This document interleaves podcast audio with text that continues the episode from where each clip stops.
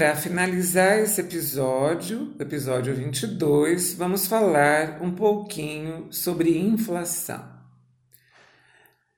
Vamos imaginar um país com sérios problemas econômicos, vivendo então uma crise financeira. Seus produtos sofrem inflação, ou seja, aumentam o tempo todo. A taxa de inflação é o aumento contínuo e generalizado do nível de preços num determinado período.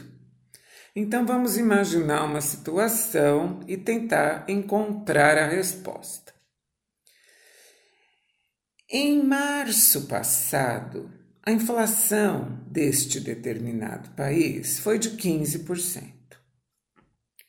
Em abril, foi de 25%. E no mês de maio, atingiu 30%. A pergunta do problema qual foi a inflação acumulada no trimestre? Muitas vezes imaginamos que basta somar as três porcentagens. Se fizermos isso, vamos somar 15 com 25 e com 30 e vamos obter 70%, ok? Mas não é bem assim, porque ocorreram aumentos sucessivos você deve perceber também que não há um valor indicado de determinado produto que foi que teve esses aumentos. Não fala, olha, o produto custava tanto e aí teve esse aumento, depois esse, depois esse. Quando isso acontece, sempre devemos considerar um valor inicial igual a 100. Assim, nós vamos calculando a variação mensal de seu preço. Vamos lá no mês de março, 15% de 100, 15 sobre 100 vezes 100, ou seja, eliminamos 100 dividido por 100 igual a 1, uma vez 15, 15. Então, a inflação de 15% fez com que o meu produto de 100 reais passasse a custar 115. Lembre-se que podemos fazer um cálculo mais rápido e fazer 115%, ou seja, 1,15 vezes 100, que teremos 115, um cálculo mais rápido, beleza? Vamos em frente.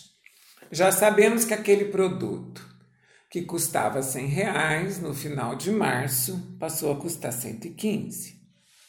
Em abril, que é o mês seguinte, o produto tem já um preço diferente. Ele já custa 115.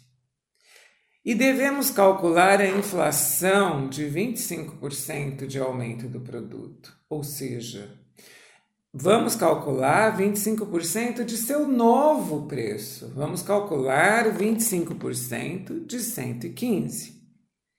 Você pode calcular os 25%, vai dar 28,75 e acrescenta aos 115, ou fazemos aquele cálculo direto. O que, que é 100, é, perdão, o que é um aumento de 25%?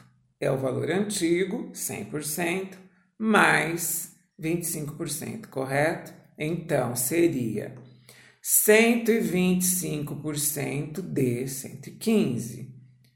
1,25 vezes 115, o que vai dar um resultado de 143,75. Então, terminamos o mês de abril já com este preço que aumentou demais, na verdade. Finalmente, a partir deste valor de R$ 143,75, vamos calcular o seu novo preço a partir da inflação de maio, que atingiu 30%. Então, da mesma forma, você calcula os 30% de R$ 143,75 e acrescenta o resultado ao valor antigo. Faz 130% vezes 143,75, ou seja, 1,3 vezes 143,75, o que vai dar um resultado de 186,87. Agora vamos pensar o que o problema me pediu. Eu sei que teve uma inflação que modificou este valor por um período de três meses. O produto custava 100, passou a custar R$ 186,87. A diferença de preço foi de quanto? Então você vai fazer 186,87 menos 100 e descobre que a diferença foi de R$ 86,87, tá certo? Como podemos calcular a taxa de porcentagem que este valor representa? A taxa de porcentagem é sempre calculada da diferença sobre o valor antigo. Se custava 100 e passou a custar 186,87, a diferença sobre o valor antigo me dará o percentual, ou seja, 86,87 sobre 100.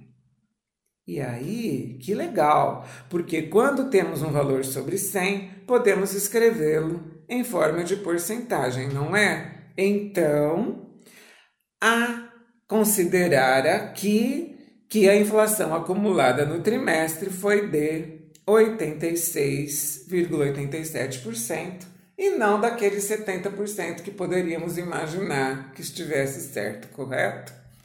Então, eu me despeço aqui desse episódio que espero que você tenha achado bastante interessante. É um assunto muito dinâmico, que tem várias vertentes, a gente pode treinar mais um pouquinho em outras oportunidades. O meu nome é Luísa Maria Marques Poloni Cantarella e hoje é dia 16 de junho de 2020.